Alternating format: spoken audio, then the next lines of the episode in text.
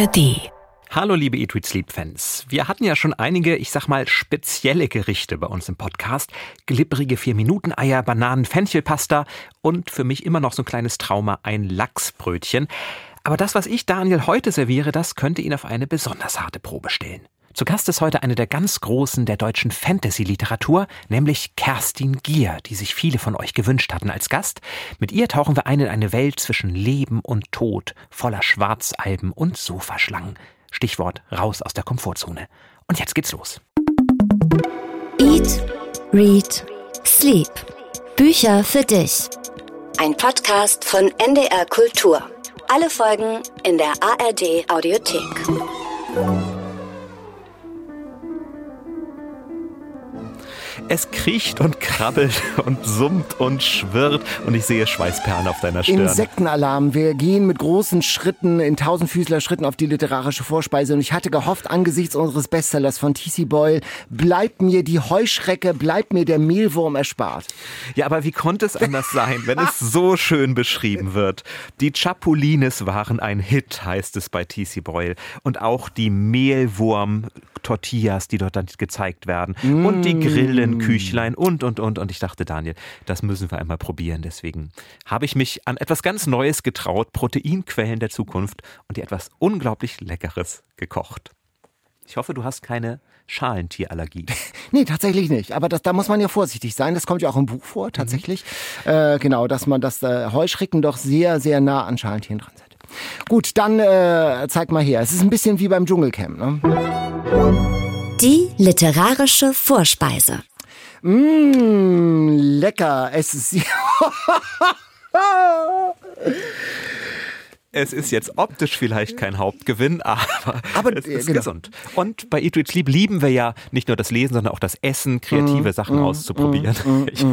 Wir sind Daniel Kaiser. Und Jan Ehlert. Wir sind Kulturredakteure beim NDR und wir lieben es tatsächlich zu lesen, wir lieben es zu schlafen und ich äh, hadere gerade noch mit dem Essen. ja.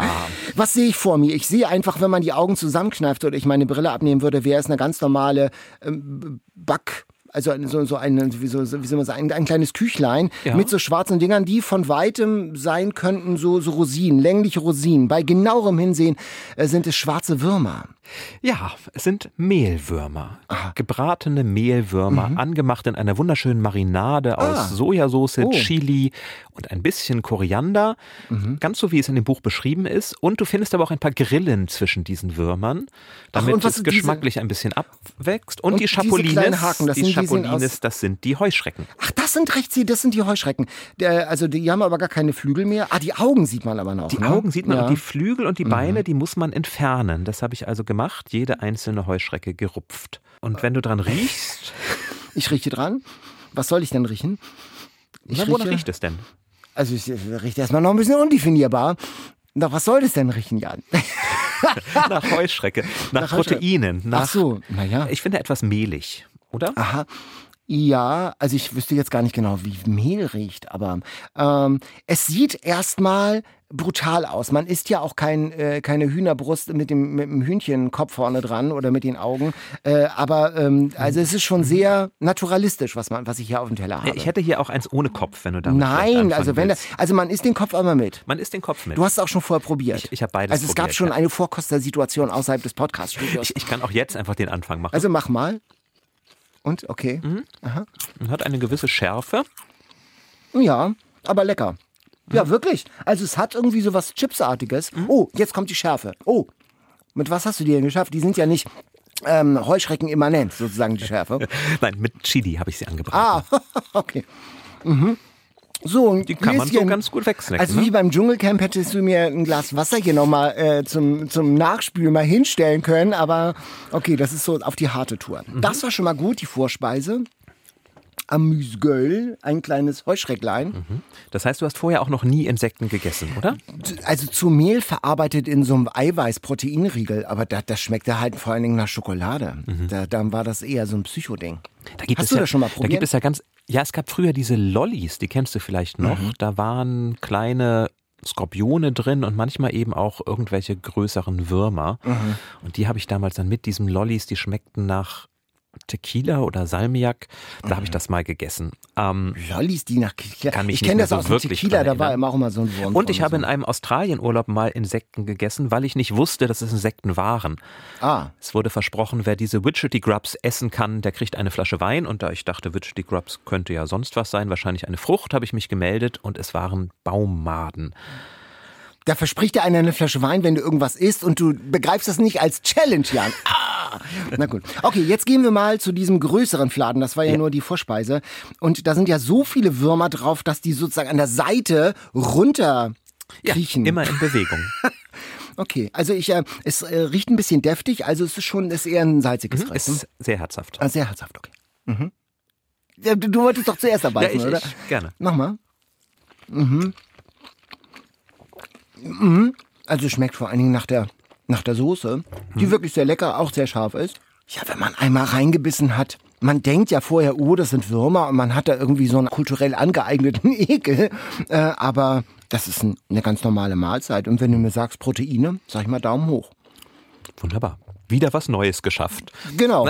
Ich fand auch diese Idee, die in dem Buch ja auch beschrieben wird, die war sehr reizvoll zu sagen, warum gucken wir nicht nach anderen Proteinquellen, nach anderen Nahrungsquellen? Denn am Ende, dass etwas eklig ist, es gibt so viele Dinge, die wir essen, die bei genauerem Nachdenken wahrscheinlich ziemlich eklig sind. Mhm aber wir haben uns daran gewöhnt. Das ist eine kulturelle Sache. Ja. Das ist eine kulturelle Sache. Und ich habe äh, auch gedacht, eine ähm, Protagonistin des Buches äh, legt sich ja da so eine Heuschreckenfarm an, also so einen kleinen Brutkasten.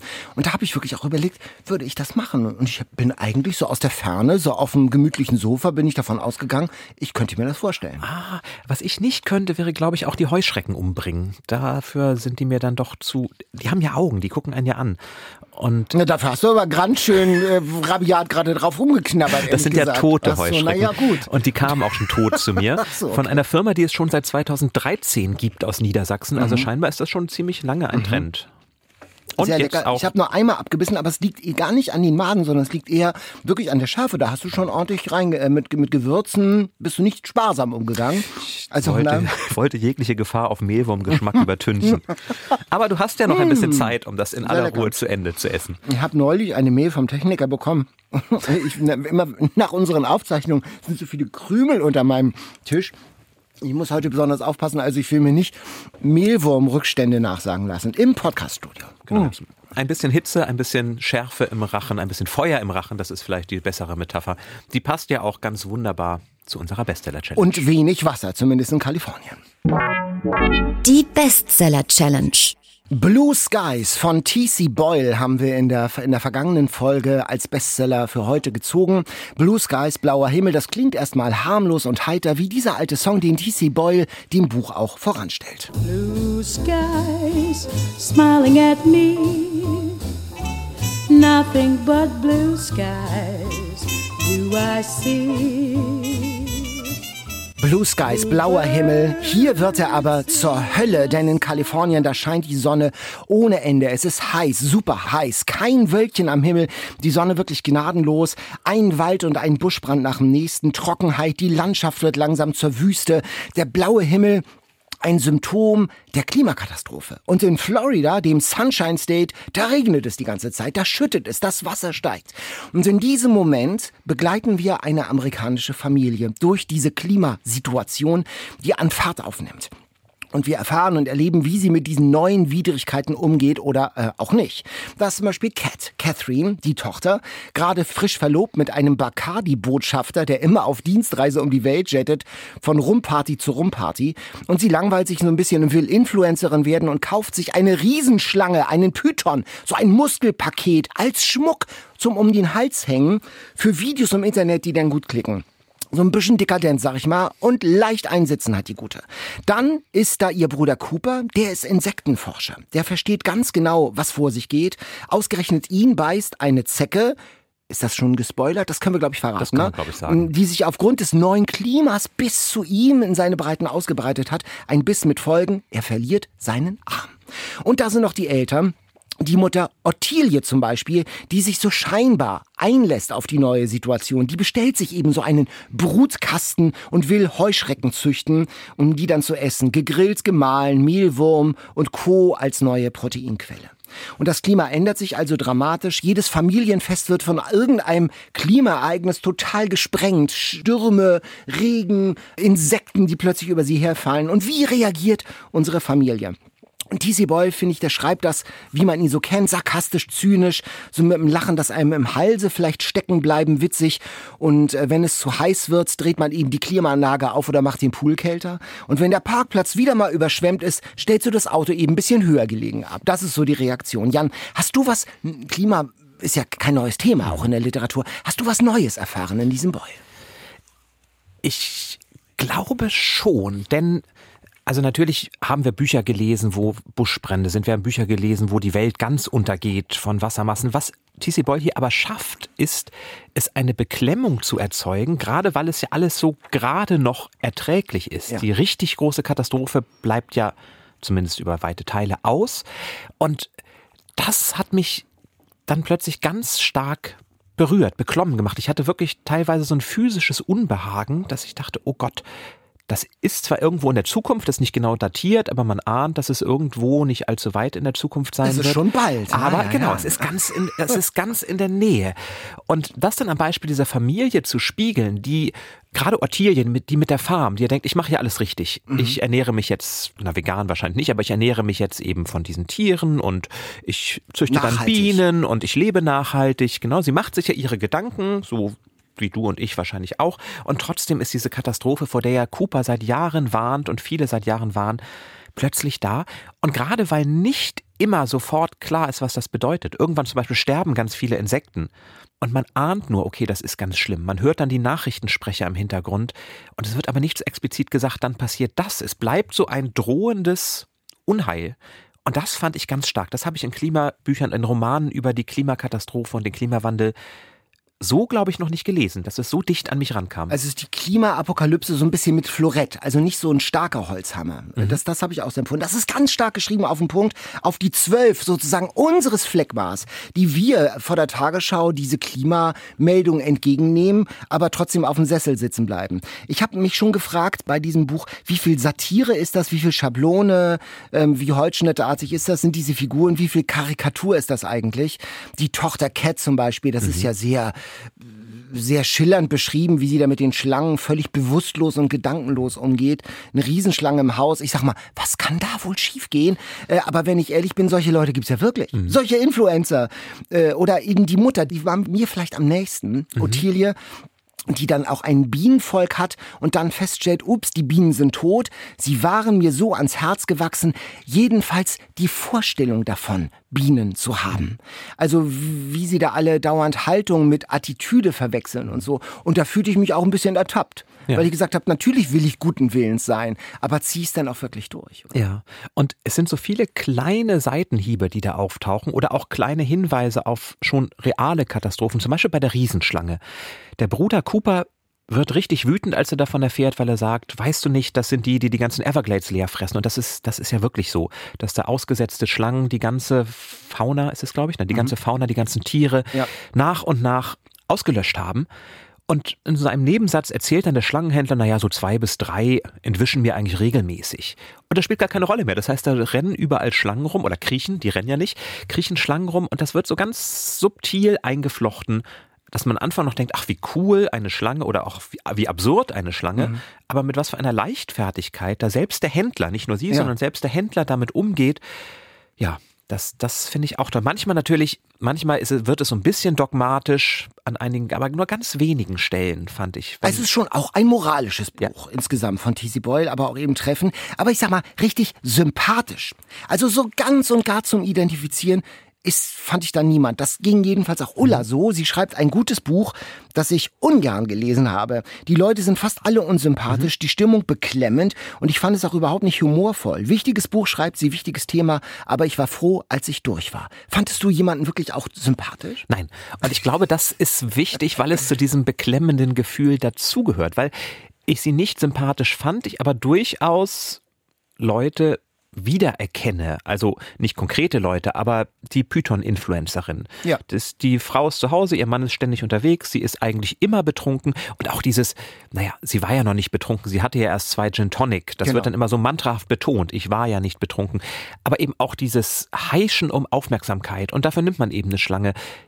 Da, da gab es doch auch diesen berühmten Fall mit irgendeinem Löwenmenschen. Ja, da gibt's ja die, die Leute mit den Tiger, ne? Dieser der Tiger King. Tiger King ja, hieß er. ja, ja, genau. genau. Also da sehe ich sofort, da sehe ich sofort Bilder vor mir und auch vielleicht noch die Insektenforscher, die aber auch irgendwie weit weg von allem sind, ihr Leben den Kusswanzen widmen zum Beispiel und auch sehr merkwürdige Spezies bleiben. Ich glaube, es ist gut, weil wäre es eine sympathische Figur, dann hätte ich vielleicht anders gefühlt. Und vielleicht ist die Sympathie, die man hat, dann eben doch über Umwege die Natur, der da die ganze Zeit so mitgespielt wird. Und die dann versucht, fast schon wie bei Frank Schätzing, ne, diese riesen Mückenschwärme, die dann plötzlich über alle herfallen, die dann eben doch versucht, irgendwie sich zu rächen oder irgendwie zu überleben. irgendwie sich einen Weg äh, zu bahnen gegen die Hybris der Menschen, genau, ja.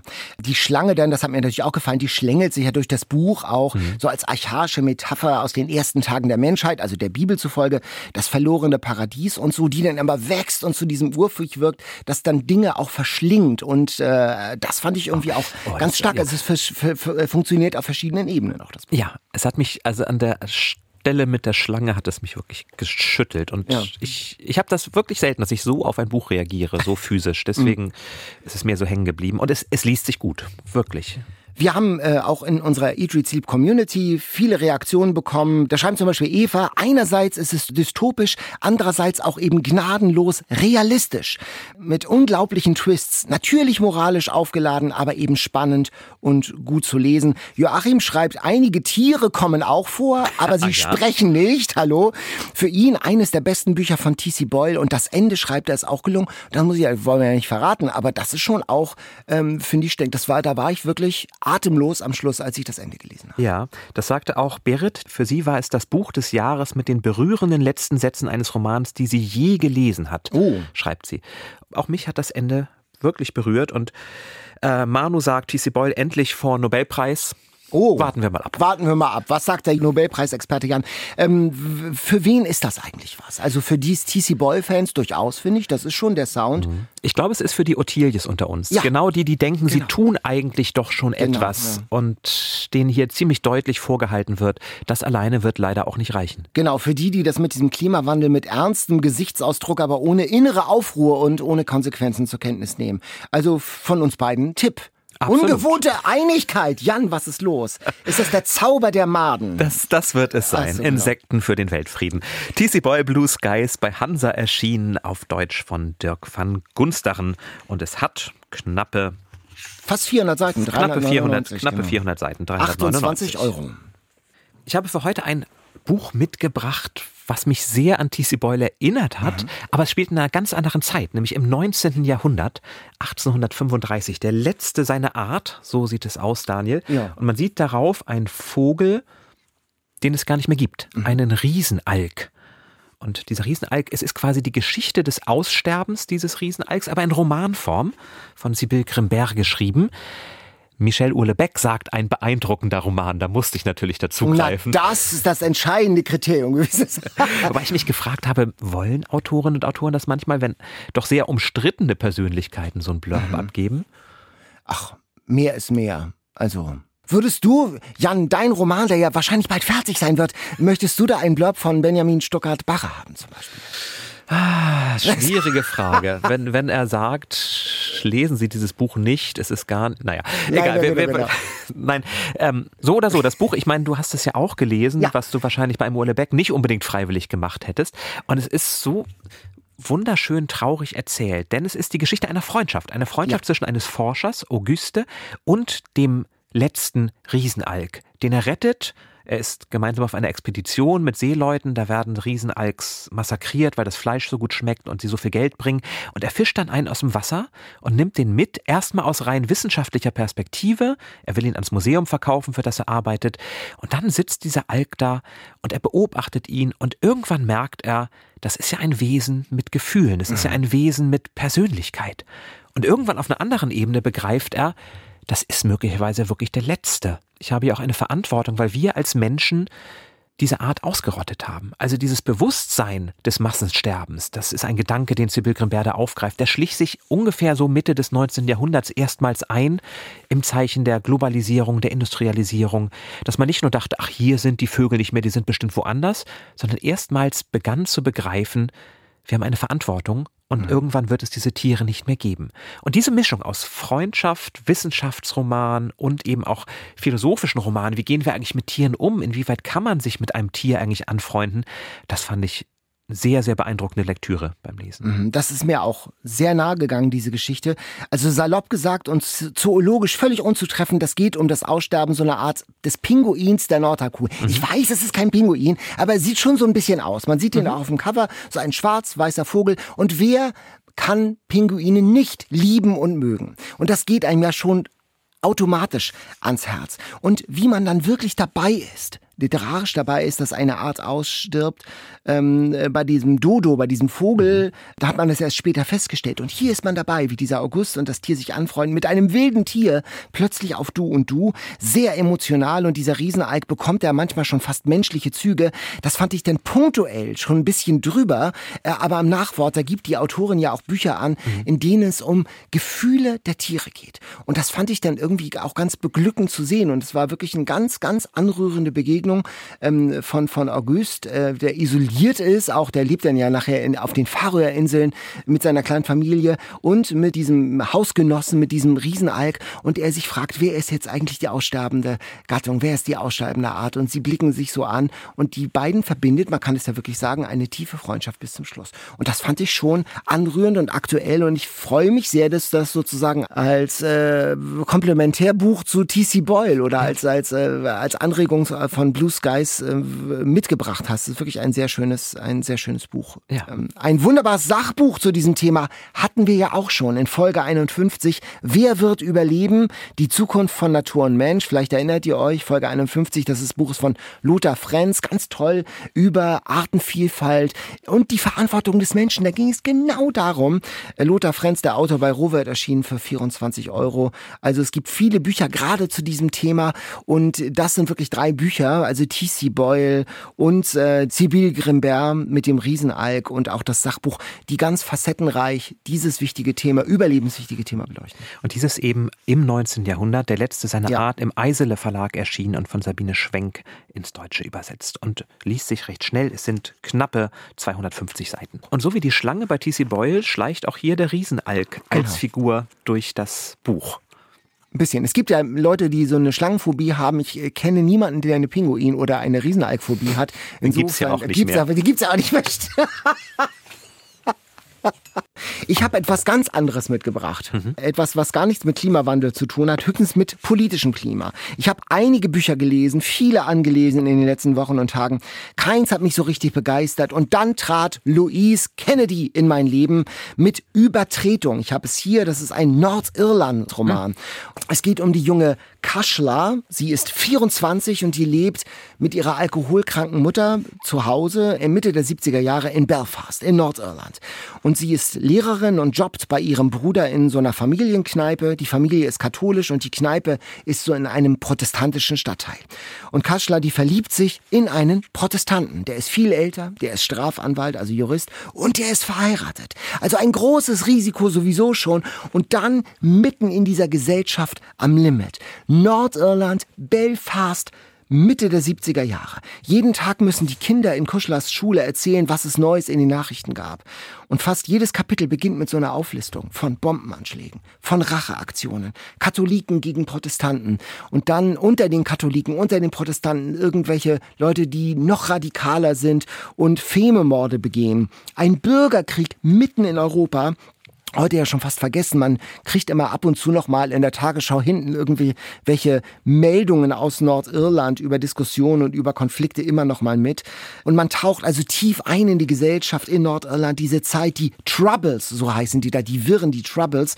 Und man bekommt ein Gefühl für die Wunden äh, in Nordirland, deren Narben man bis heute auch dort spürt und sieht. Und Louise Kennedy hat wirklich eine ganz starke Milieustudie ohne große Irland-Klischees geschrieben. Es ist wirklich ein Wunder wunderbares Gesellschaftsporträt aus dieser Zeit. Leben und Lieben in Zeiten des Hasses und äh, des, des Terrors. Louise Kennedy, es ist ihr erstes Buch, sie ist schon Mitte 50. Und bevor sie mit dem Schreiben begonnen hat, da hat sie, passt zu Read, Sleep, als Köchin gearbeitet. Mhm. Ja, hatte mehrere Restaurants in Irland und in Beirut und jetzt, da hat sie so ein, da ist sie, glaube ich, pleite gegangen und hat dann ein äh, kreatives Schreibenkurs äh, besucht und hat jetzt ein Buch ähm, geschrieben, das auch internationaler Bestseller ist. Also ganz irre, Louise Kennedy, Übertretung aus dem Englischen von Claudia Glenewinkel und Hans-Christian Oeser. Das Ganze ist bei Steidel erschienen und kostet 25 Euro. Spannend, auch ja. dass dieser Konflikt immer noch so präsent ist, dass er ja. Stoff für gute Bücher abgibt. Ja. Na gut, das tun viele Konflikte, aber äh, dass er durch diese Bücher auch immer wieder ins Bewusstsein geholt wird. Das finde ich sehr toll. Und gerade Irland, da ist man ja schnell mit der Viertel am Klischee, mit dem Guinness in der Hand. Und das äh, umgeht sie hier ganz, ganz klar. Sie geht dem Klischee aus dem Weg. Sie, besch sie beschreibt zwar Kneipenszenen, weil es da spielt, aber das ist alles so echt und so rau und so kantig und so differenziert. Weil klar ist, es geht nicht um Protestanten gegen Katholiken, sondern es ist viel tiefer und viel verzwickter und viel dramatischer. Apropos Drama. Ich nehme noch mal so eine Heuschrecke. Ja, stärke dich, denn jetzt werden wir uns gleich in ganz andere Welten, nicht nur kulinarisch begeben. Denn wir haben noch ein Buch gelesen, gemeinsam. Mhm. Wir haben von euch immer wieder den Wunsch gehört, besprecht doch auch mal etwas mehr Fantasy-Literatur. Mhm. Die tauchen ja immer mal wieder auf der Bestsellerliste auf und ich sage mal, Daniel, nicht immer zu unserer großen Freude. Ich sage nur Engelsflügel. Erogene, Engels, erogene Engelsflügel, genau. Und trotzdem ist es natürlich ein Genre, wo es auch ganz viele ganz tolle Autorinnen und Autoren gibt. Zum Beispiel Kerstin Gier, die ist uns ganz oft vorgeschlagen worden, weil sie zum Beispiel auch viele Rezepte in ihren Büchern hat. Und von ihr ist ein neues Buch erschienen, das zweite einer Trilogie. Und es heißt Vergiss mal nicht, Teil 2. Es geht um zwei Teenager, Quinn der junge, gut aussehende Held an der Schule, der im ersten Band noch ziemlich arrogant rüberkommt, im zweiten Band aber entdeckt, dass er eben doch Gefühle für Mathilda hat, ein eher unscheinbares Mädchen aus einer tiefreligiösen Familie. Und Quinn ist aber gleichzeitig ein Nachfahre von einem Wissenschaftler, der zur Hälfte Arcadia war. Und Arcadia, das sind mystische Wesen, die im Saum leben. Das ist so eine Zwischenwelt. Da muss man durch, wenn man stirbt. Und nicht alle schaffen es ganz durchzukommen. Einige bleiben da auch drin hängen. Und nun kann eben Quinn, genau wie sein Vater, in diesen Saum einsteigen. Und dort ist alles ganz anders. Er hatte hier auf der Welt einen schweren Unfall. Im Saum kann er sich bewegen, hat Superkräfte. Und hat dort auch viele Freunde, wird dort aber auch gejagt. Und zwischen diesen Welten gibt es dann natürlich auch noch die richtige, in der Mathilda auf ihn wartet. Und da tauchen nun plötzlich Wesen aus dem Saum an der Schule von Quinn und Mathilda auf. Jeanne d'Arc, Johanna von Bogen, ist plötzlich da, die beinahe Mathilda umgebracht hätte. Und wie schaffen es jetzt die beiden, den Weltuntergang zu verhindern, dass die Wesen des Saums die ganze Welt übernehmen können? Das ist der Plot. Daniel, keine erogenen Engelsflügel, aber wie, wie hat dir diese Fantasy-Welt gefallen? Ja, das ist so eine Fantasy-Welt aus dem Bilderbuch, wie man sich das vorstellt, mit dramatischen Kämpfen. Der Quinn kann ja die Luft in besonderer Weise manipulieren, den Wind, er kann damit Möbel verrücken, er kann damit Türen aufstoßen. Und dann gibt es auch immer diese Portale, wo man um die ganze Welt reisen kann. Plötzlich finden sie sich in einem dramatischen Kampf in einer U-Bahn-Station in Buenos Aires ähm, wieder. Äh, also das heißt, so Portale sozusagen, dieses ganze Vokabular, diese ganze Welt. Man findet sich eben wieder in einer dramatischen Fantasy-Welt, aber es ist eben auch mit Humor geschrieben. Da sind auch ganz viele äh, Situationen da, wo ich auch schmunzeln musste, wo die Figuren auch wirklich keck miteinander umgehen. So ein Portalgeist gibt es, der da sitzt und nur in Reimen spricht und ziemlich schlecht in Reimen spricht zum Beispiel. Den fand ich ganz witzig. Oder auch andere Geister, die äh, endlich mal wieder Tatort schauen wollen und deswegen mit nach Hause kommen, um mit der Familie da zu sitzen und das zu gucken. Also humorvoll und fantasievoll und unglaublich erfolgreich. Kerstin Gier ist ja in Deutschland auch mit der Edelstein-Trilogie bekannt geworden. Mhm. Da ging es um eine Zeitreisende, um mehrere Zeitreisende, die zurück in dies, ins Frankreich des 17., 18. Jahrhunderts wandern. Dann kam die Silbertrilogie. Da konnte die Heldin Liv in Träume anderer Menschen kommen und man träumte gemeinsam und was man träumte, wurde möglicherweise auch Wirklichkeit. Und nun eben die dritte Trilogie. Und ich freue mich sehr. Sie schreibt wohl gerade schon am dritten Band, aber sie hat sich trotzdem Zeit genommen, mit uns zu sprechen. Und genau, das wollen wir jetzt tun tun. Heute zu Gast bei Eat, Read, Sleep. Hallo Kerstin. Hallo. Moin, hallo. Wo bist du denn gerade jetzt? In diesem spät, bin, starken Spätsommer. Ich bin in meinem kleinen Arbeitszimmer unterm Dach, damit es nicht so halt. Deshalb sitze ich da bei 26 Grad und denke mir gerade, Hoffentlich seid ihr schnell mit euren Fragen. Haben wir dich aus dem Pool geholt oder bist du bei der, äh, bei der Arbeit oder wie ist das? Ich bin bei der Arbeit, weil ich ja diesen Podcast mache. Ich bin von der Sorte, wenn ich einen Termin habe am Tag, also heute, den, mhm. dann ist eigentlich die ganze Woche gelaufen. Oh je. Oh, um Himmels Willen. Aber das mache ich immer so. Ich sage immer im Vorhinein zu, weil ich denke, er ist da noch lange hin. Und mhm. dann das kenne ich. Und plötzlich ist der Termin da und man hat nur noch zwei Tage, um all das zu lesen, was man eigentlich längst machen wollte. Ist das bei dir beim Schreiben auch so? Ich meine, da gibt es ja Abgabetermine. Ja, ich bin ja bekannt dafür, dass ich immer viel zu spät abgebe. Aber es liegt auch ein bisschen daran, dass ich im Laufe der Jahre irgendwie nicht mehr so wild drauf losschreibe, sondern sehr, sehr langsam arbeite und dann oft die Deadline nicht halten kann. Mhm. Und was, was heißt das? Da ruft der Verlag erstmal freundlich an und schreibt eine Mail, die du nicht beantwortest oder, oder wie, wie sind denn da die Eskalationsstufen? so, so erstmal so totstellen und so. Ja, nee, genau. also das kommuniziere ich sehr, sehr früh und mittlerweile ist es ja auch bekannt. Das heißt also, wir sind da in, äh, in direkter Kommunikation und äh, der Verlag ist sehr geduldig und sehr lieb. Ich glaube, wenn die dann auch noch, noch zusätzlich Druck machen würden, dann würden sie es halt nie kriegen.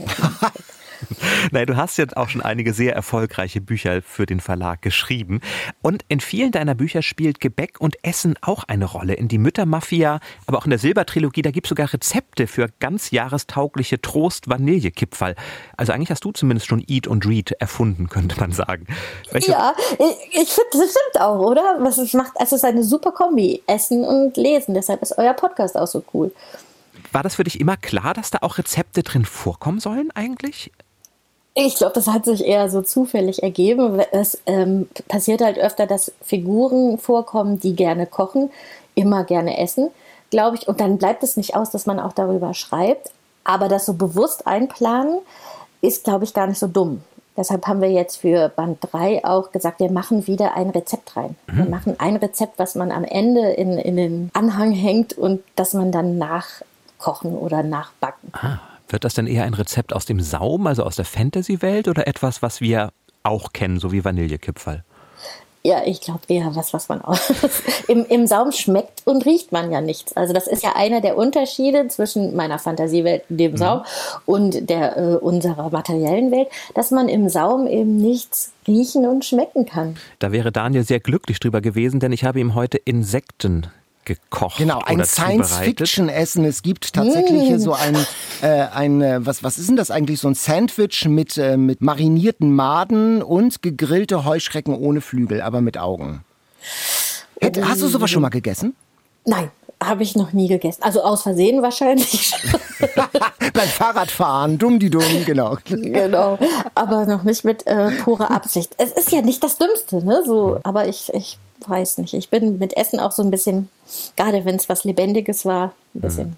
Ja, du bist ja heute im digitalen Saum, du riechst es nicht, du musst es nicht schmecken. Glück gehabt, wärst du hier, hätten wir es dir angeboten. Aber es ist gar nicht, es ist gar nicht so schlecht. Nee, es ist ganz lecker. Also es schmeckt halt, es hängt halt, das Geheimnis liegt in der Soße. Ne? Also es ist dann irgendwie je nachdem, wie man es würzt und mariniert. Ich denke, das ist immer so, oder? Ja, eben. Dass das Geheimnis liegt immer im Gewürz. Also ich glaube, ganz viele Lebensmittel würde man nicht mögen, wenn die nicht lecker gewürzt wären. Bist du denn eine leidenschaftliche Köchin oder Bäckerin? Ich bin eine leidenschaftliche Esserin. Äh, mein Mann ist hier der mega gute Koch und wir ähm, haben ja, wir wohnen ja sehr, sehr ländlich und wir haben einen großen Gemüsegarten und noch diverse kleine Ecken mit Gemüse und versuchen uns hier so gut es geht als Selbstversorger zu betätigen. Mhm. Du hast mit der Müttermafia und auch anderen Büchern wie Männer und andere Katastrophen zum Beispiel unglaublich erfolgreiche Bücher geschrieben, die gar nicht aus dem Fantasy-Genre kamen. Mit denen hast du angefangen in deiner Karriere. Mhm. Da habe ich angefangen. Ich glaube, Männer und andere Katastrophen war aber nicht unglaublich erfolgreich, sondern so die ersten zehn Jahre waren nicht besonders erfolgreich. Ich habe ähm, einfach geschrieben. Das war mein Job. Und der, der Erfolg hat sich erst so in den ah, ah, späten 2000 Nullerjahren, also wie, was nennt man die? Also so, so 2008 oder so, dass es dann anfing erfolgreich zu sein. Vorher war ich einfach nur ein fleißiger Schreiber und ähm, so ein klassischer Mittelistautor. Mhm. Und dann reicht die reale Welt irgendwann nicht mehr und du switcht dann sozusagen in den, in den Saum. Also was ist denn passiert? Also hast du ein besonderes Teelicht mit Duft äh, in deinem Arbeitszimmer gehabt oder so? Was hat den Ausschlag gegeben, dass, dass du das geswitcht hast? Wer hat mich besucht? Ja. Eine magische Figur. Ja. ja. Nee, so war es aber nicht. Das war ein Zufallsprodukt, dieses erste Buch. Das war einfach ein Zufallsprodukt, weil ich dachte, das, was gerade äh, gefragt war auf dem Buchmarkt, das kann ich auch, konnte ich auch. Aber es war gar nicht das, was ich eigentlich schreiben wollte. Also damals hieß das Frauenbücher, keine Mhm. Ahnung, nennt man das heute noch so. Und ähm, ich wollte immer Jugendbücher schreiben, ich wollte immer Fantasy schreiben. Und irgendwann habe ich dann damit angefangen. Dann Mhm. Aber- hatte ich den Mut. Aber das heißt, am Anfang hast du wirklich gedacht, ich will erfolgreich werden, also höre ich auf meinen Verlag, auf meine Lektorin und schreibe erstmal das, was die wollen. Ja, am Anfang habe ich überhaupt gedacht, wie schön ist das, als Autor arbeiten zu dürfen, als Autorin. Also es war für mich einfach ein toller Job. Aber das, was ich tief in meinem Innern gern schreiben wollte, das habe ich erst viele Jahre später angefangen zu schreiben. Die Müttermafia war schon auch so ein Herzensthema. Aber genau, es war die Fantasy und das Jugendbuch, was ich schreiben wollte. Für Fantasy braucht man ja Fantasie. Du hast ja schon gerade gesagt, ähm, du lebst so ein bisschen abgelegen, ländlich, ein bisschen Hashtag Selbstversorger und so. Ähm, wie kommst du denn in so eine Fantasy-Stimmung rein? Also nimm uns mal mit in, deinen, in dein Arbeitszimmer. in, mein Arbeits in meinem Arbeitszimmer sieht es einfach nur ein bisschen unordentlich und wüst und bunt aus, aber ich weiß gar nicht, von wem es ist, ich glaube von Einstein. Entweder alles ist magisch oder gar nichts. Also man hat so eine Einstellung, man steht schon morgens auf und man denkt, oh, oh, irgendwie kann der Tag was bringen. So war das bei mir immer. Ich, ich glaube immer, dass Magie in der Luft liegt oder alles möglich ist oder so. Und dann ist es so ein, ein ganz bisschen entfernt, nur ein Gedanke entfernt. Und deshalb ist das bei mir eigentlich jeden Tag magisch und fantasievoll. Und die Magie hat sich dann ja immer ein bisschen weiter reingeschlichen. Am Anfang in der Edelstein-Trilogie, da waren das Zeitreisen, dann in der Silber-Trilogie waren es Reisen in Träume und jetzt mit dem Saum hast du, glaube ich, erstmal so eine richtige, ganz andere Welt mit ganz anderen Wesen erschaffen.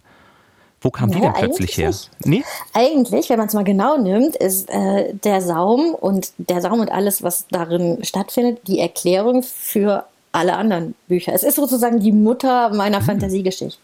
Selbst im Wolkenschloss ist ja ein bisschen Fantasy versteckt, aber da habe ich es sehr dezent versteckt. Das ist ein Roman, den ich, der eigentlich so ein bisschen mehr Krimi ist, so, so ein cozy Winterroman.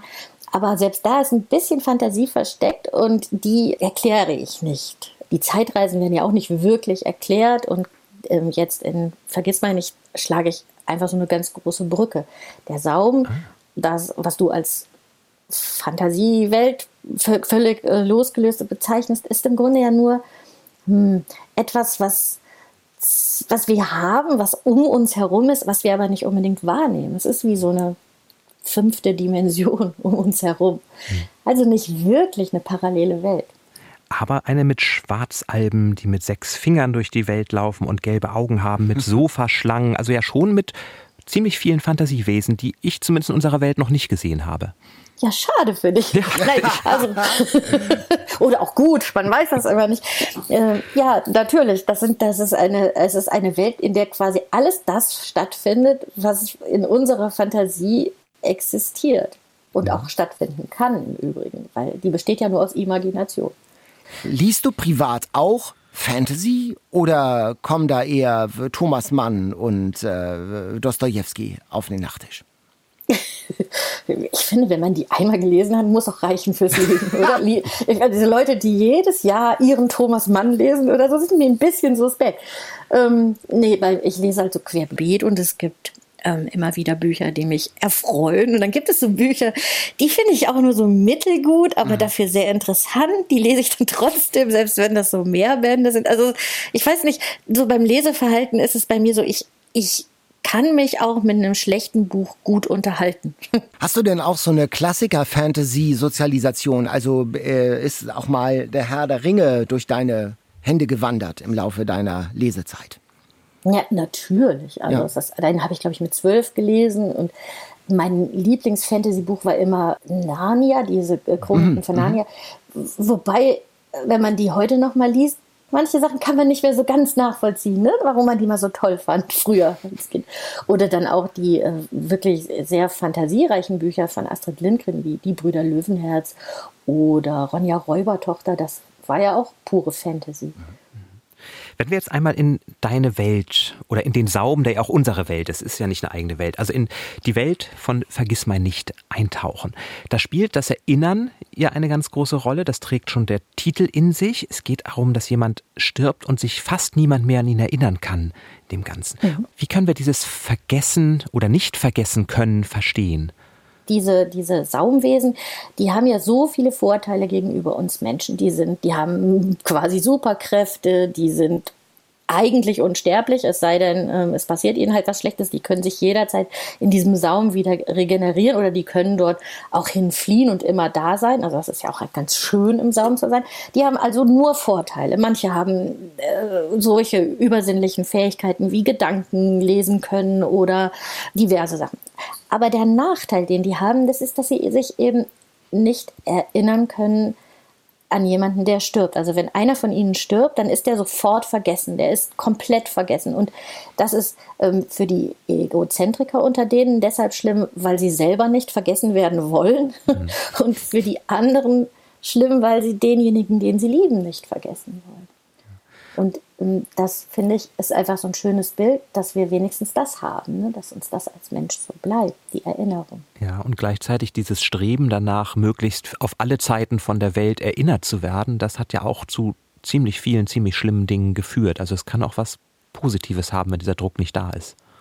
Ja, aber stell dir mal vor, also stell dir jetzt mal vor, wie, wie lange wirklich eine Erinnerung andauert. Also keiner von uns erinnert sich wirklich an Napoleon der ist schon lange, lange tot und es gibt niemanden mehr, äh, der sich an ihn erinnert. Man erinnert sich ja, wenn überhaupt, nur über diese Geschichtsschreibung und das kann man auch schaffen als Saumensch. So. Die jungen Leute äh, lesen ja deine, deine Geschichten und fantasieren dann ja sozusagen auch weiter, haben ja eine eigene Fantasie. Gibt es da auch so einen Austausch mit den jungen Leuten? Also hast du da schon mal Inspiration bekommen und Ideen? nee, aber ich äh, lerne natürlich viel darüber, über die Wünsche der LeserInnen, mhm. die dann, die dann schreiben, ähm, was sie sich vorstellen, was noch passieren könnte oder was sie sich wünschen würde, würden, was passieren. Und alleine dadurch, dass die mir schreiben, was sie dabei gedacht haben, werde ich schon inspiriert, weil ich dann denke, ja, stimmt, diesen Aspekt könnte man mehr beleuchten oder so. Auf deiner Homepage gibt es die Info, dass sehr oft an dich der Wunsch herangetragen wird, mal ein Buch über Pferde zu schreiben. Ist das wirklich so und kommt da was?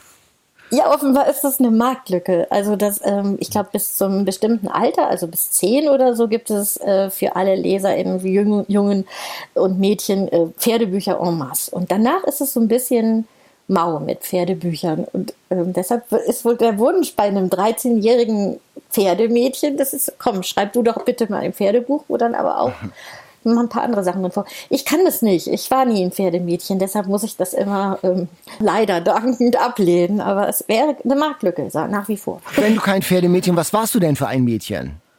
Ich war das, ähm, ich war so ein Blaustrumpfmädchen, glaube ich. Ich war so ein, so ein ich habe immer gelesen und Klavier gespielt. Ah, spielst du noch? Oh, nee, gar nicht mehr. Ich habe ja gar kein Klavier ach so, mehr. Ja, ach so, okay. Jetzt kommt ja schon deshalb kein Pferdebuch als nächstes, weil sehr wahrscheinlich der dritte Band der Vergissmeinnicht Trilogie kommen wird. Wieder eine Trilogie. Was hat es mit dieser drei auf sich für dich? Keine Ahnung. Ich glaube, das ist so, dass, äh, ich finde es besser in drei Bänden als in zwei. Wo ich jetzt schon überlegt habe, man könnte einfach einen sehr, sehr, sehr langen zweiten Band schreiben, aber das passe, hätte im Leben nicht reingepasst. Das musste, ging auch nicht. Also eine Trilogie ist, glaube ich, so gang und gäbe. Deshalb macht man das. Ich mache das nicht, weil die Zahl drei magisch ist. Mhm. Wenn die Geschichte jetzt vier Bände bräuchte, dann hätte sie auch vier bekommen. Und wann wird sie, ich weiß, das ist eine gefährliche Frage, weil Abgabetermine sind schwierig, aber weißt du ungefähr, wann sie fertig sein wird, Teil 3? Also fertig sein, da wollen wir lieber nicht drüber reden, aber äh, wann sie erscheinen soll. Und zwar im Ende Juni 2024 ist unser anvisiertes Ziel. Ich fand diesen Sommertermin jetzt super. Das klingt erstmal sehr gut. Das klingt ja noch weit weg erstmal, oder? Das klingt weit weg, ne? man muss ja leider, ja, ich habe noch Lesereise jetzt im Herbst, unheimlich viele Termine und dann, ja, mal schauen, ob ich das alles so hinkriege, wie ich mir das vorstelle. Aber erstmal ist ja Teil 2 erschienen und hoffentlich im Winter dann zu schreiben, damit es im Sommer erscheint, macht es in der Dachstube ja auch ein bisschen erträglicher. genau, das ist so der Ich finde auch, am liebsten ist mir diese Zeit immer zwischen, äh, so in den Weihnachtsferien, mhm. wenn alle anderen nicht arbeiten. Da habe ich immer das Gefühl, so jetzt wird die Zeit extra für mich angehalten, jetzt kann ich richtig viel schaffen. Da darf natürlich auch nichts dazwischen kommen. Super. Wir buchen das schon mal ein, besonders das Rezept, was da drin sein wird. Und dann sprechen wir uns beim Teil 3 möglicherweise wieder und gucken, was ja, für ein schön. Essen du uns da auftischt. Ganz Super, Kassin. Vielen Dank und äh, viel Erfolg äh, beim, äh, beim Schreiben und beim Lesereisen. Und jetzt ab in den Pool. Ja, ja danke für das Gespräch. Tschüss. Tschüss. Danke dir. Tschüss. Komisch, ich hätte gewettet, dass die Trilogie eigentlich bei ihr gesetzt ist, weil die doch immer und immer wieder kommt. Aber vielleicht gibt es ja doch demnächst Ja, wahrscheinlich ist das so kulturell auch gelernt, dass es eine äh, Trilogie zu sein hat. Möglicherweise, vielleicht denkt man, man, man braucht diesen Dreischritt, um Geschichten zu erzählen. Mir fallen jetzt gerade auch nicht so viele Serien in sieben Bänden ein. Ja, Magie in allem. Magie liegt in der Luft irgendwie. Tatsächlich Fantasy nicht nur als ein literarisches Genre, sondern tatsächlich als Haltung, als Lebenseinstellung, ja. wenn man schon morgens aufsteht. Ja, und auch diese Idee, dass das eigentlich alles um uns ist. Man muss es nur sehen ja. können oder spüren können. Den Saum. Das finde ich spannend. Den Saum, die Sofaschlangen. Das fand ich sehr, sehr spannend. Aber auch eine schöne Idee zu sagen, man kann es auch übertragen. Jede Geschichte kann toll sein und kann fantasievoll sein, mhm. auch wenn man keine Orks und Elfen und andere Sachen dazu erfindet, sondern wenn man einfach eben genau mit dieser Weltsicht auf die Sachen zukommt. Weltimmanente Magie, wunderbar. So, du, dass ich hier noch die Hälfte der literarischen Vorspeise ja, ja. habe. Nein, das liegt nicht daran, dass es schlecht schmeckt. Aber es ist ja auch ganz schön mächtig, auch mit dieser Marinade. Ich schieb's mal auf die Marinade. Aber tatsächlich so, also die, also ich habe keine Angst vor den Würmern. Ja deren einzelne Glieder man hier auch sieht. Aber äh, nein, das ist das ist alles und ich habe fast alle Heuschrecken schon mal Möchtest du noch? Ich habe hier noch ein bisschen ah, was. Äh, ich habe noch, äh, Momang habe ich noch, genau. Aber im Prinzip Doch, ich google nachher mal, mhm. was so eine äh, Brutstation für, für Heuschrecken kostet. Ach, das wäre großartig. Dann bringst du sie mit. Und es gibt ja auch Grillenmehl. Hast du das gelesen in dem Buch? Streuselkuchen aus Grillenmehl. Das ja. hat mich ein bisschen überfordert, aber das wäre doch auch was Na gewesen. Gott, da haut man diese Dinger da so einen Mörser rein und dann ist dann irgendwann Mehl. Wo hast du das eigentlich her, diese ganzen? Bekommt man die eigentlich schon handelsüblich in irgendeinem Supermarkt oder muss man in Fachhandel? Man muss in Fachhandel. Mhm. Also weiß ich nicht, aber ich habe sie aus ein, von einer Firma, die wirklich darauf spezialisiert ist. Und da habe ich das im Internet bestellt und hatte einen Tag später ein Assortment, mhm. sage ich mal. Eine Mischung aus Mehlwürmern, Grillen und Heuschrecken. Teuer? Bei mir. Nein. Also Fleisch ist erschreckenderweise günstiger, oh, aber. Das ist ja eine interessante Information noch. Wahrscheinlich, weil so viele Menschen dann doch noch nicht darauf zugreifen. Mhm. Aber mal gucken. Die All-Time Favorites. Apropos. Apropos, wobei nicht Science Fiction Fantasy. Und wir haben zum Thema Fantasy eine Mail von Doro bekommen, die uns gesagt hat, es gibt einen Autor, einen Fantasy-Autor, den sie uns sehr ans Herz legt. Das ist China Mieville. Ein britischer Autor. Und sie schreibt, es ist eine Weile her, dass ich Zeit hatte, ihn zu lesen. Daher auch aus ihrer Erinnerung jetzt, China Mieville hat mit Buzz Luck, das ist anscheinend eine Trilogie. Eine, eine Trilogie. Trilogie. Na, apropos, Perdido Street, Station, The Scar and Iron Council, eine so reiche Welt erschaffen, in der er die Möglichkeiten der Fantasie nutzt, um jenseits von Klischees Figuren zu erschaffen, die für mich, also für sie, vergleichbar mit griechischen Sagen überdauernde archetypische Menschheitsthemen behandeln, bebildern und fassbar machen. Also mehr geht ja gar nicht. Also in einem mhm. Atemzug mit Homer sozusagen. Hammer. ja, und es ist wirklich eine sehr, sehr, sehr fantasievolle Welt. Baslak, das ist, das ist diese Welt, die aus mehreren Kontinenten besteht. Und ähm, da gibt es so viele unterschiedliche Wesen, die alle zusammenleben. Zum Beispiel Grindylow, das sind sadistische Fischwesen, die haben es mir natürlich ganz besonders angetan. Ganz viele Insektenwesen. Kipri, das ist ein insektoides Schwarmvolk, das sich aber auch mit Menschen paaren kann. Also die oh. Geliebte des Protagonisten, Isaac Grimnebulin heißt er. Die Geliebte ist eine Kepri. Und zumindest Sag noch mal dreimal schnell hintereinander. Isaac Danda Grimnebulin würde okay, ich ihn aussprechen. Okay, das war einmal. Ähm, diese Trilogie spielt in Baslak und in der Hauptstadt New Crobuson heißt diese Hauptstadt. Und es kommen auch viele Insekten vor. Mhm. Das fand ich sehr spannend für unsere heutige Folge. Folge ja. Zum Beispiel eine Riesenraupe, sogenannte Gierfalter, die durch die Welt fliegen und den Menschen ihr Gehirn wegessen und, mm. und viele andere Halbinsektenwesen. Es gibt die Remates, das sind Wesen, das sind Menschen, die werden als Strafe zu anderen Wesen umgebaut, zum Beispiel. Und in diesen drei Büchern entwirft China Mieville genau diese Welt, die wie Game of Thrones, finde ich, so vielfältig ist. Es gibt Meere, da ist die große Stadt Armada, die aus Zehntausende von Schiffen besteht, mhm. mit einem Stadtteil, der Bücherhort heißt, wo eine geheime Bibliothek versteckt ist. Da gibt es Wüsten, da gibt es Berge, da gibt es den Riss, wo die unheimlichen Wesen entstehen, weil irgendwann mal ein Meteor das Ganze aufgerissen hat und ein Loch in der Welt ist quasi. Wird das denn auch gut erklärt? Also oder wirst du ins kalte Fantasy-Bass-Lack Wasser geschmissen oder kommst du erstmal zuerst auf den ersten 100 Seiten in so ein Nichtschwimmerbecken, wo alles ganz langsam äh, erklärt wird? Es wird gut erklärt, denn dieses Bass-Lack oder dieses New Crobuson, das ist im Prinzip London im 19. Jahrhundert mm. oder im 18 also zumindest ein altes London, 19. eher, wo man vieles kennt. Zum Beispiel im Band 3 wird eine Eisenbahn gebaut. Das ist jetzt ja nicht besonders Science-Fiction-mäßig oder Fantasy-mäßig. Eisenbahn bauen kennen wir eben auch noch aus alten Western-Romanen. Oder in Band 2 geht es um Sklavenschiff. Also wir sind wirklich eher in der Vergangenheit und so erkennt man doch sehr viel wieder. Und auch diese Stadt ist eben aufgebaut wie eine Stadt mit einer Regierung, mhm, mhm, die eigentlich demokratisch ist, dann aber auch ihre Milizen hat, die dafür sorgen, dass sie nicht mehr so ganz demokratisch sind.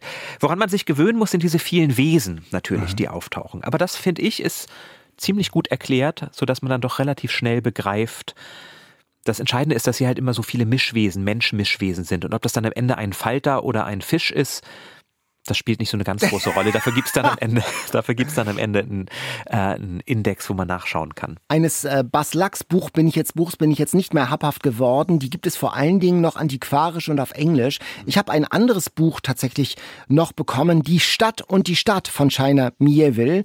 Ähm, und das ist ein Krimi ähm, der spielt in einer Stadt. Da wird eine Frauenleiche gefunden. Und äh, das ist eine Doppelstadt, eine geteilte Stadt. Aber nicht so, die ist irgendwo in Osteuropa vom Gefühl her, eine fiktive Stadt. Und das ist aber keine geteilte Stadt wie Ost- und West-Berlin oder so, sondern die beiden Städte befinden sich auf derselben geografischen Fläche. Die befinden sich aber in unterschiedlichen Dimensionen. Und der Übertritt von der einen Stadt in die andere und das Wahrnehmen der anderen Menschen ist verboten. Und es gibt eine ähm, Institution, die heißt die Ahndung und die achtet darauf, dass die beiden Städte hübsch getrennt bleiben. Und manchmal sieht man auf der Straße eine Frau und die darf man eigentlich gar nicht sehen. Und das ganze Leben lang werden die Bewohner der beiden Städte da äh, daraufhin indoktriniert, die andere Seite nicht zu sehen, nicht zu hören, nicht zu riechen. Und jetzt geschieht ein Mord und ein Kommissar ermittelt Welt und es zeigt sich, der, ähm, die Spuren führen in die andere, in die andere, in die verbotene Stadt. Und das ist schon äh, ein ganz spannendes Szenario und das fand ich, da kommt dann eben dieser Science-Fiction-Twist. Das ist eben die andere Stadt und da brauchte ich schon ein Moment im Fantasy-Nichtschwimmerbecken, um zu checken, worum es hier eigentlich geht, dass das der Twist ist, weil es liest sich am, am Anfang wie so ein, wie so ein, ein Noir, ein dunkler, düsterer Krimi in so einer dunklen, düsteren Betonstadt und dann checkt man, worum es eigentlich geht. Es dauert so seine Zeit, Zeit, aber dann finde ich, ist man drin, die Stadt und die Stadt leider auch nur noch antiquarisch mhm. zu erhalten, aber lohnenswert. Und eins muss ich dir noch empfehlen. China Mieville hat übrigens einmal gesagt, er möchte am liebsten in jedem Genre einen Roman schreiben. Also ja. passt das mit dem Noir ja. vielleicht auch, abgehakt. Und wer weiß, was da noch kommt. Er hat ein Buch geschrieben und ich muss es dir empfehlen. Es heißt The Kraken, also mhm. der Oktopus. Ah. Du ahnst Schlimmes. Es gibt eine Verschwörungstheorie aus dem Naturhistorischen Museum in London. Ist ein Riesenoktopus verschwunden über Nacht. Und dann gibt es eine Religion, die sich aufbaut, die sagt, dieser Oktopus wird kommen und die Welt vernichten. Es gibt verschiedene Gangsterbanden, die versuchen mit diesem Oktopus irgendwie Karriere zu machen. Und man merkt, also auch im Rossmann-Genre hat er bereits seinen Roman geschrieben. Aber ich meine, er war doch vor Rossmann. Er war, er war eindeutig vor, vor, Rossmann. Rossmann. Es gibt dann die Kirche des Heiligen, des allmächtigen Kraken, die sich gründet. Vielleicht war das die Vorlage. Und irgendwo sitzt jetzt Dirk Rossmann und weint, weil er nicht auf diese Idee gekommen ist. Ja, der nächste Band kann ja noch kommen. Obwohl er hat jetzt ja seine Trilogie dann bald beendet, dann ist er vielleicht auch vorbei. Da kam von einer Religion des Oktopus auf den ersten 100 Seiten, die wir ja hier gelesen hatten, noch nicht vor. Also China Mieville, ein, eine große Empfehlung für alle, die Fantasy mögen, aber auch für die, die sich vielleicht erst rantasten wollen. Schaut euch mal an, wie unterschiedlich seine Bücher sind. Und das Tolle an der Welt von Bas Lack ist, die Geschichten der Bücher hängen alle gar nicht miteinander zusammen, aber sie spielen alle in der gleichen Welt, sodass man da wirklich aus der gleichen Welt unterschiedliche Geschichten erfährt. Und dann gibt es Karten und Sprachen und Bücher dazu. Also auch eine Welt, in die man wirklich richtig eintauchen kann, wenn man sowas mag. Apropos fremde Welten eintauchen, vielen Dank für eure vielen, für eure vielen Anregungen und Tipps für Computerspiele, die mhm. Jan mhm. und ich ausprobieren sollen. Das ist wirklich ganz viele Tipps gekommen äh, mit Ego-Shootern und mit äh, Jump and Run und dass man irgendwelche Städte aufbauen soll und so. Wir arbeiten hart an der Umsetzung und bald gibt es versprochenermaßen erste Ergebnisse. So, jetzt kommen wir aber wieder zurück auf den Boden der Tatsachen, der Realität. Ah, ah. Faktenwissen aus der Welt der Literatur. Faktenwissen aus der Welt der Literatur? Ich dachte, wir haben Spaß, Jan. Ja, Spaß mit Fakten. Das ist das Quiz. Fängst du an? Ja, ja. klar, weil es so viel Spaß macht. Ich bleibe mal bei den aussterbenden Tieren und ich bin nicht ganz sicher, ob wir diese Frage schon mal hatten. Vielleicht hast du also einen Bonus, weil sie schon mal in diesem Podcast beantwortet wurde. Du hast den Dodo ja schon genannt, das ausgestorbene Tier. Dass der Dodo überhaupt wieder so bekannt wurde, ist einem Klassiker der Literatur zu verdanken, mhm. weil er da nämlich plötzlich auftauchte. War das in Alice im Wunderland? War das bei Robinson Crusoe? Oder war das auf Gullivers Reisen?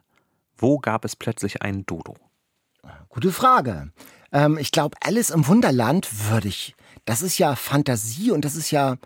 Der Dodo, den hat es ja eben wirklich gegeben. Und Gullivers Reisen ist ja auch eher eine Fantasiegeschichte, ne? Ich sehe dich nicken, ja.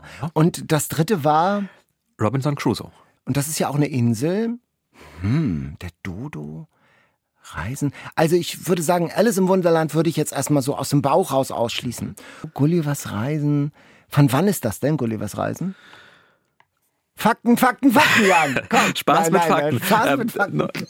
Also ich würde eigentlich vom Genre her auf Robinson Crusoe gehen, würde aber jetzt tatsächlich eher zu Gullivers Reisen neigen. Beides wäre nicht richtig. Denn oh. Es ist alles im Wunderland. Es ist alles im Wunderland. Da gibt es ein Vogelrennen und da taucht dieser Dodo, Dodo auf. Vielleicht, weil er schon ausgestorben war, ja. hat, Ach, hat Lewis dann, Carroll ja. ihn dann in diese Fantasiewelt wieder verfrachtet, wo er noch lebt. Na toll. Ich habe auch eine äh, Frage zu den Arten, nämlich die Entstehung der Arten ist das mhm. wohl bekannteste Werk von Charles Darwin. Ja, das war noch nicht die Frage. Ach. Wichtigste Erkenntnisse für das Buch, die hat der Charles Darwin auf einer Reise bekommen. Wie hieß das Schiff, auf dem er 1831 bis 36 unterwegs war? War es die Beagle, die Snoopy oder Lassie? ein sehr schönes Multiple Choice. Snoopy ist ja ein Beagle. Ja. Insofern könnte es beides sein. Aber nein, es, es war die Beagle. Es war die Beagle. Ein 10 Kanonen, Kanonen Segelschiff. Äh, Zusatzfrage. Die erste Auflage der Entstehung der Arten hatte wie viele Exemplare am 22. November 1859? Ich habe da auch einen Multiple Choice. Ja, ich vermute, es waren nicht viele. 125, 1250 oder 12.500. Also, ich, ich glaube nicht die 12.500, sondern eher weniger. Ähm, 125 kommt mir sehr wenig vor, wobei damals für ein wissenschaftliches Werk, ich sag mal 125. Nee, tatsächlich sind es 1250 gewesen, also doch noch ein bisschen mehr und die waren schon vorbestellt und dann ausverkauft, also das war damals schon ein veritabler Renner sofort vergriffen. Ich habe eine Frage, zu der mich eure letzte Folge inspiriert hat, als es ja um Stadtschreiber ging. Mhm. Es gibt auch so etwas wie Landschreiber, nein, oder Nationalschriftsteller vielleicht, mhm. zum Beispiel in Norwegen. Ah. Dort gibt es den Autor Dag Solstad mhm. und das Land Norwegen hat zu seinem 70. Geburtstag gesagt, dieser Autor ist uns so wichtig, sein literarisches Vermächtnis ist uns so wichtig, dass wir ihm ein ganz besonderes Geschenk machen. Was wird das gewesen sein? Hat Norwegen damals in den zehn größten Städten des Landes den Platz vor dem Rathaus nach Dag Solstad benannt? Haben sie ihm eine jährliche steuerfreie Rente in Höhe von 200.000 Kronen bis an sein Lebensende geschenkt? Oder wurde er als erster Schriftsteller Ehrenmitglied des norwegischen Königshauses? Ehrenmitglied des norwegischen, also äh, Prinz zur, der Ehrenhalber sozusagen. Ja, Prinz des geflügelten Wortes. Also, ich glaube, dass mit diesem Platz vor den, vor wie viel? In den zehn größten Städten. In den zehn größten Städten. Das heißt, der Rathausplatz heißt. Dag Solstad Platz. Du sagst das so mit einem Pokerface. Ähm, ich glaube ja, dass Armen und äh, dass den Schriftstellern doch die Pinunsen ziemlich wichtig sind. Wie viel Kronen waren das? 200.000 Kronen pro Jahr steuerfrei. Ja, ich glaube, ich, ich bin mal ganz realistisch und seelenlos und ich würde sagen, das ist der, das ist, das ist, das ist die Gabe. Das ist richtig. Ah. Nun ist sein 70. Geburtstag mittlerweile auch schon zwölf Jahre her. Er lebt noch immer in Berlin, interessanterweise. Ah. Aber Norwegen kümmert sich um seine Schriftsteller und sagt, sein Vermächtnis ist so wichtig. Mhm. Jedes Jahr gibt es dieses Geld. 200.000 norwegische Kronen sind wie viel Euro? Zusatzfrage sozusagen. Zusatzfrage. Ähm, das ist ähm, 200.000 Kronen. Ach, das sind, ich weiß es nicht. Äh, 17.764 ungefähr. Das, das relativiert so sich dann gleich ja. wieder. Genau, also trotzdem fand ich diese Idee, ja, dass ein Land sagt. Aber ich meine, also wenn er wenn sie es wirklich ernst meinen würden, mit dem Wert der Literatur und mit dem Wert dieses Schriftstellers, dann hätten sie eher das mit den Plätzen machen sollen, finde ich.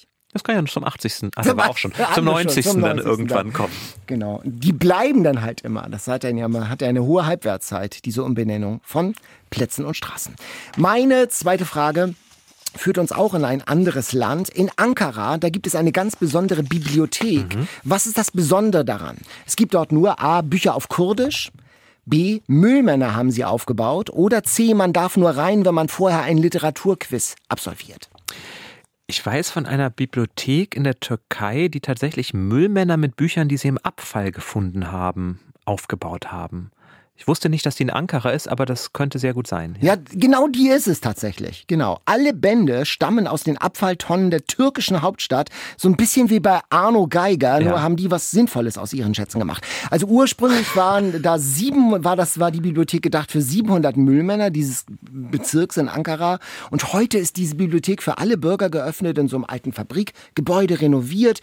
Und da gibt es jetzt eine Bibliothek, eine Cafeteria, ein Barbiersalon und auch, da gibt es auch noch Musik Musiker, die trommeln irgendwie auf alten Mülltonnen rum. Mhm. Hammer. Sympathische Idee. Ja. ja. Äh, noch ein Biss von den wunderbar marinierten Mehlwürmern. Ja, so langsam kommst du auf den Geschmack, mmh, oder? Mhm. Wirklich. Ich habe noch reichlich dabei. Hast du denn? Ah, du bist ja auch noch nicht so weit. Ich bin auch noch nicht so mhm. weit, nee. Mhm. Kommt ja vor lauter Reden nicht zum Essen immer. Aber genau. Und das hier das sind, sind keine die, Würmer. Das sind keine Würmer und keine Heuschrecken. Aber sie entfalten auch eine gewisse Schärfe möglicherweise. Es geht mhm. um den Bestseller für die nächste Folge. Bestseller Challenge. Die Auslosung. Und das werden Katharina und ich sein. Deshalb Insofern darf darfst du zielen und wo wir so schön in der Fantasy-Welt sind. Da ist wieder so einiges auf der Liste. Es sind einige Fantasy-Schinken auf der Liste. Es sind die Bestseller der Spiegel-Bestseller-Liste und der Independent Buchverlage, die aktuellen. Und ich suche, suche, suche. Du darfst Stopp sagen. Mhm. Stopp, bitte. Gut. Und ah, Emmanuel Carrère, mhm. V13. Die Gerichtsprozessbeobachtung von Emmanuel Carrère von dem Bataclan, genau. Bataclan ähm, Terrorprozess. Interessant. Wir hatten ja schon mal ein Buch von Emmanuel Carrère hier im Podcast in der Bestseller Challenge Yoga. Yoga, ja. Das, ich glaube, ich mochte das. Ich mochte das auch. Das war schön, ja. Also. Insofern, also autofiktionales, ja fast sachbuchartig. Ähm, es ist benannt, V13, eben es war ein Freitag der 13. Mhm. Vendredi 13. 13, mein Französisch lässt mich da, lässt mich da allein zurück. Ähm, an Freitag der 13., an dem die Bomben hochgegangen sind damals und viele Menschen gestorben sind. V13. Wenn ihr Lust habt, dann lest doch mit diesen Bestseller und schreibt uns, wie ihr ihn findet. Schreibt an eatreadsleep.ndr.de. Das würde uns freuen. Und wenn ihr selber einmal Mehlwürmer und Grillen, kochen wollt, das Rezept findet ihr wie immer bei uns auf der Seite unter ndr.de-eatreadsleep. Und da gibt es dann auch Bilder davon zu sehen. Und die glänzen auch so schön. Ja, das macht die Marinade. Das macht die Marinade. Ja, das reicht ja hier noch fürs Mittagessen, die Pastete. Ja. Und da hat man den ganzen, Proteine. den ganzen Tag was von. Und Proteine für ein, ein Leben, könnte man sagen. Ja, bis zum nächsten Mal. Macht's gut. Bis bald. Ciao. Tschüss. Eat, Read, Sleep. Bücher für dich. Ein Podcast von NDR Kultur. Alle Folgen in der ARD Audiothek. Und jetzt haben wir wie immer an dieser Stelle noch einen ganz besonderen Podcast-Tipp für euch. Interessiert ihr euch für Geschichte? Habt ihr Lust auf eine Reise in die Vergangenheit? Mit dem Hörspielpodcast Brüder geht's mitten rein in die französische Revolution. 26 Folgen lang könnt ihr da drei junge Männer durch den Umsturz begleiten, Robespierre, Danton und Desmoulins erleben, wie ihre Ideale ins Wanken kommen. Brüder nach dem Roman von Hilary Mantel ist eine echte Abenteuerserie, groß inszeniert und prominent besetzt, ab sofort in der App der ARD Audiothek und den Link schreiben wir euch in die Shownotes. Viel Freude beim Hören.